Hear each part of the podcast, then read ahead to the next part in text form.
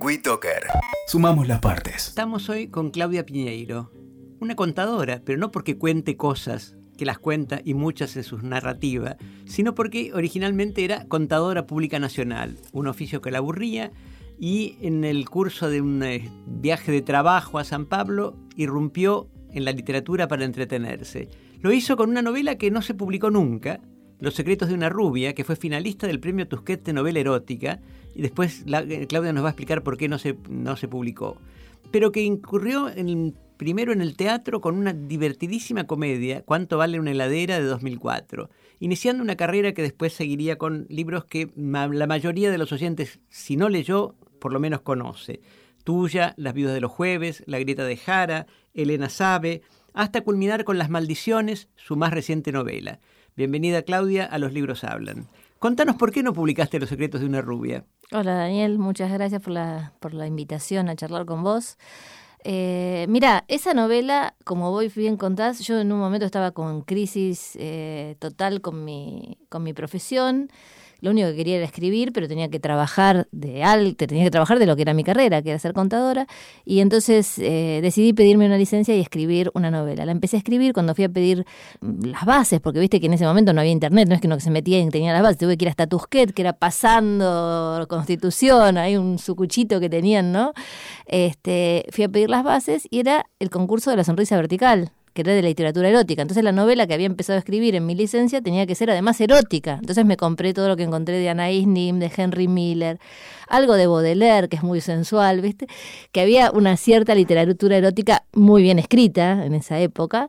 Y empecé a darle toques para que pudiera ir a ese concurso. Lo mandé al concurso y un día me llega por correo la, el aviso de que era una de las 10 finalistas. Me invitaban a una fiesta en Barcelona que no pude ir porque no mandaban el pasaje, pero, pero bueno, fue, fue como el primer espejo, fue buenísimo para mí, era la sensación de, bueno, si me esfuerzo, si trabajo, a lo mejor llego algo. Y la novela quedó ahí, pero básicamente porque yo creo que debe estar muy mal escrita, que habría que reescribirla de nuevo, no está en archivo de Word, está en papeles, viste, de impresos, y siempre pienso que tiene que quedar algo en los cajones para los herederos, viste, que un día mis hijos descubran la novela erótica de mamá y la hagan plata, por ejemplo. Atención a futuros piñeirólogos, es un trabajo de investigación que se plantea como propuesta. Buena parte de tus novelas, Las vidas de los jueves, tuya, Las grietas de Jara, fueron filmadas. ¿Las pensás con la idea de que pueden ser la base de un guion? Porque por lo menos Las maldiciones, que es la que acabo de leer y a lo que nos referiremos después, es claramente una película. No, la verdad es que mira, vos, vos bien sabés, cuando yo escribí Las vidas de los jueves no sabía ni siquiera si me iban a publicar, ¿no? Escribí Las vidas de los jueves, la mandé a un concurso, fue publicada después fue una película. Pero cuando vos te pones a escribir, jamás, va, yo no jamás pienso en una película. Si en el caso de Tuya, debo reconocer que yo estaba haciendo un taller con Marines Andrés y que Tuya lo empecé a escribir como un guion, porque yo hacía el taller de guion con ella, pero como Tuya transcurría en la cabeza de la protagonista, es un monólogo interior, en un momento dije, no, esto no puede ser un guion, o por lo menos yo no podía escribir ese guion, y dije, bueno, paso a una novela, y escribí una novela. Entonces sí la empecé a escribir como un guion, no pensando en que me la iba a hacer nadie, porque no me conocía nadie, era como un trabajo de taller, y pasó a una, a una, a una novela. Las demás novelas siempre las pensé como novelas, ¿no? Tengo ante mi vista las portadas de las traducciones al inglés de algunas de las novelas de Claudia Piñeiro. A Crack in the Wall, que es la forma en que se tradujo Las grietas de Jara, agrega encima del nombre de la autora, Argentina's best-selling crime author, autora de, obras policiales. Y la de Betty Boo no hesita en poner la Patricia Highsmith argentina, ¿Te sentís la Patricia Highsmith argentina? yo le tengo mucha admiración a Patricia Highsmith. Eh, yo no me siento la nadie, nadie, porque cada uno hace su camino como puede, ¿no? Pero la verdad es que si hay algo que a mí me interesa de Patricia Highsmith y que me interesa poner en mi literatura es el suspenso, ¿no? Digamos que ella, más allá del crimen, lo que tiene es el suspenso. Alguien dijo una vez que si vos empezás a leer un cuento de Patricia Highsmith y hay un niño y hay un pozo, ya te empezás a sentir mal, porque tenés como la angustia de que algo va a pasar, ¿no? Sí, tienen algo ominoso, algo de siniestro que no tiene tu literatura. Yo leí casi toda Patricia Highsmith y casi todas tus novelas y realmente no, no es el mismo clima. Por eso me parece una exageración de portadista o de publicitario editorial. Yo creo, lo dijo un crítico italiano muy famoso, entonces lo levantaron de ahí pero yo creo que lo dijo con respecto al suspenso, no con respecto a eso que decís vos. Justamente cómo manejar el suspenso, porque hablo de Patricia Highsmith y de Hitchcock en esa frase. Después algunas lo recordan y ponen Hitchcock, otros lo recordan y ponen eh, pero creo que lo estaban pensando desde el punto de vista del suspenso exclusivamente, ¿no? Pasando a otra de tus especialidades que para mí fue una novedad, alguna persona poco inteligente diría mala mía, no conocía tu trabajo como autora teatral y en realidad lo primero que, escribiste y publicaste fue una obra teatral divertidísima, Cuánto vale una heladera, que he leído realmente muerto de risa, que es eh, parte de, de otras tres comedias que publicaste. ¿Por qué ese humor que aparece en estas tres piezas teatrales no aparece para nada en tus novelas que son seriesísimas? Bueno, en tuya sí. La verdad es que lo fui perdiendo. Yo creo que, yo creo que hay una cosa, para mí el humor es fundamental y hay una cosa que dice Pirandello que, que él diferencia entre humor y humorismo, ¿no? Y él dice, el chiste no sirve a estos efectos, porque el chiste alguien te lo dice, te reís y te olvidaste. Pero lo que él llama el humorismo es algo que a vos te entra a través del humor, te reís y te quedas pensando cómo me puedo reír de esta barbaridad. O sea, te invita a la reflexión ese, ese, humor. Entonces me parecía que entrar con el humor eh, a ciertos temas es interesante. En el caso de la obra teatral en particular, esa obra que vos decís, yo la escribí para el ciclo de Teatro por la Identidad, que es el teatro de las abuelas de Plaza de Mayo. Y en ese año las abuelas pidieron específicamente que se hicieran obras relacionadas con la identidad que no fueran necesariamente relacionadas con la apropiación de menores. ¿Por qué? Porque con un criterio muy interesante que yo comparto, dije, decían, si nosotros no extendemos a la sociedad el interés por el valor de la identidad más allá de la apropiación de menores, si la gente no se hace cargo de lo que importa la identidad, eh, nos vamos a quedar entre nosotros hablando de este tema. Tenemos que sembrar como eh, el valor de la identidad en gente que no está preocupada todavía por la apropiación de menores. ¿no? Entonces pedían obras que tuvieran que ver con la identidad sin ser digamos, directamente relacionadas con esto. Y eso me permitió entrar con el humor, porque si yo hubiera tenido que escribir sobre la apropiación de menores, yo no hubiera podido entrar con el humor. Pero a la identidad sí podía entrar con el humor, ¿no? Me pareció interesante. En tuya usé el humor y en otras novelas hay algo de humor, pero un humor más ácido y más irónico. Cuando mi hijo, que ahora tiene 23, pero que en ese momento tenía 15 años, yo jamás les doy mis libros para leer, pero alguna vez ellos agarran uno y se lo llevan. Cada uno de ellos leyó alguno de mis libros, ninguno leyó todos. Entonces este se llevó a Betty a un viaje y cuando vuelve me lo devuelve y me dice, yo me reí, yo no sabía que vos tenías buen humor. ¿De dónde sacaste vos el buen humor? Me dice. Entonces bueno, hay algunos chispacitos, pero no como, esta obra es claramente una obra de humor, Verona claramente es una obra de humor, tuya tiene bastante humor irónico y después lo fui perdiendo y en algún momento lo quiero recuperar porque me puse Apuntemos que la obra teatral de Claudia, eh, de Claudia Piñeiro, nuestra entrevista de hoy, está publicada por Interzona en un volumen que se llama simplemente Obra Teatral y consiste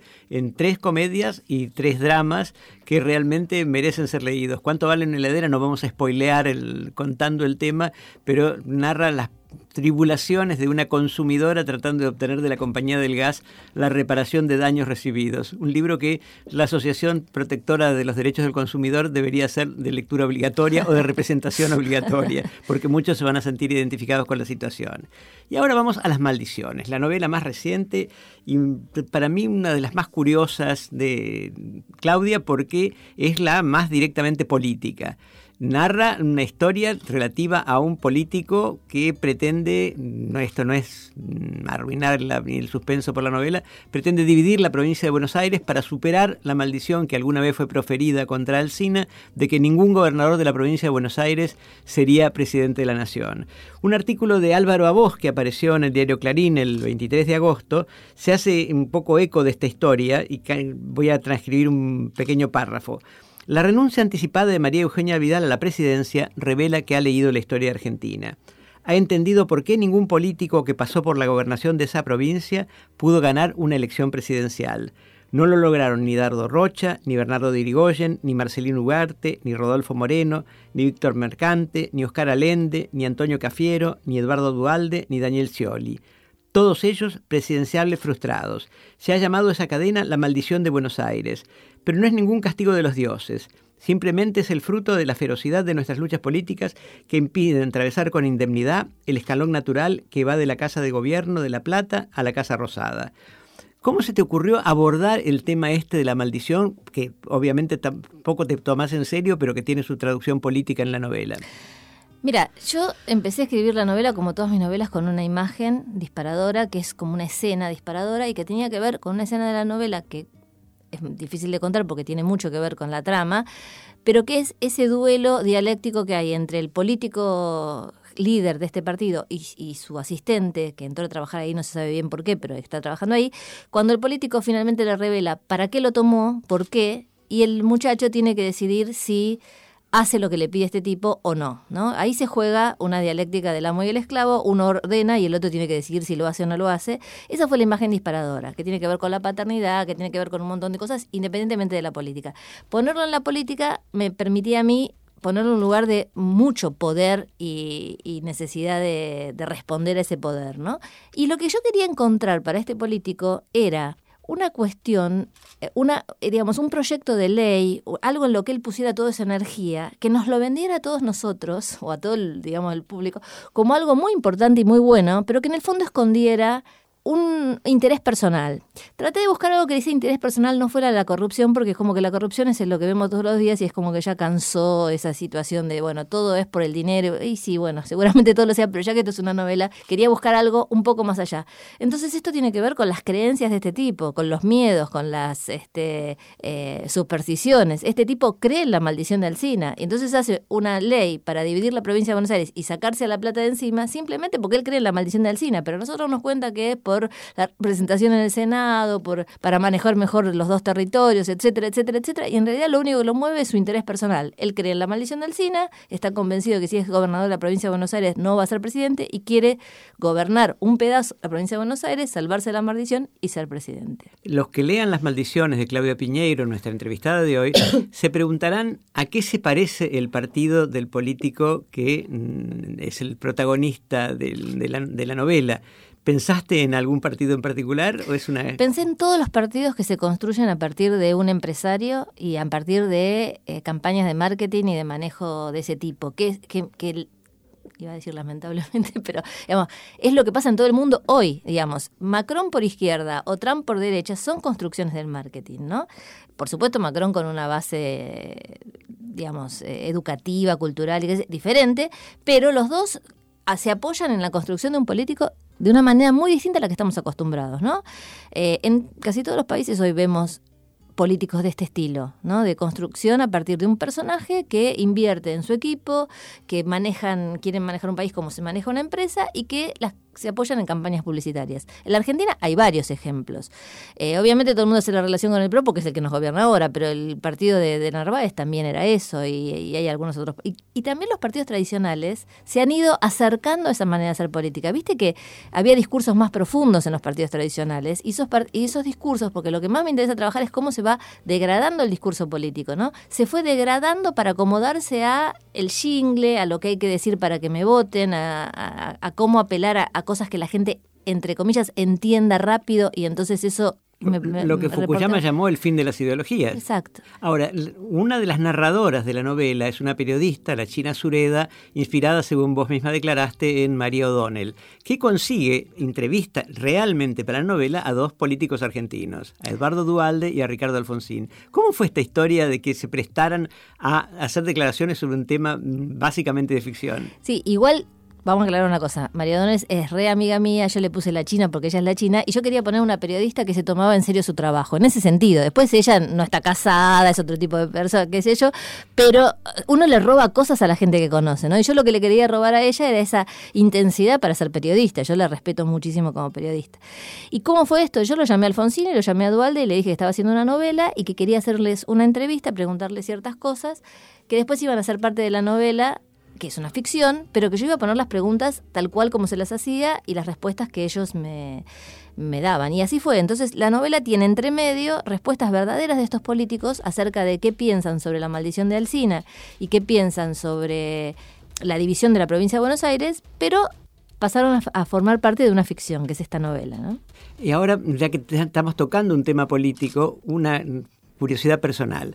Me consta que durante la década perdida o ganada, según quien la piense, integraste las delegaciones de autores argentinos en una cantidad de ferias del libro internacionales, siendo que no comulgabas ni participabas del partido de gobierno ni de, sus ideas. ¿Te parece que después del cambio de gobierno rige la misma amplitud en la integración de las delegaciones de escritores que van a las ferias internacionales? Bueno, no hay delegaciones de escritores tan importantes. O sea, cuando nosotros íbamos en la época del kirchnerismo, íbamos 20, 30 personas en las delegaciones. Ahora las delegaciones son de 4 o 5. Entonces es más difícil determinar eh, en esos 4 o 5 si hay amplitud o no hay amplitud. La verdad que no es lo mismo. Si en 20 personas no hay amplitud, y estamos mal. Ahora, si en 4 o 5 ya es más difícil, ¿viste? La verdad es que a mí desde que está el gobierno no me tocó ninguna, pero en el anterior sí me tocaba y yo no soy kirchnerista. Eras una coartada.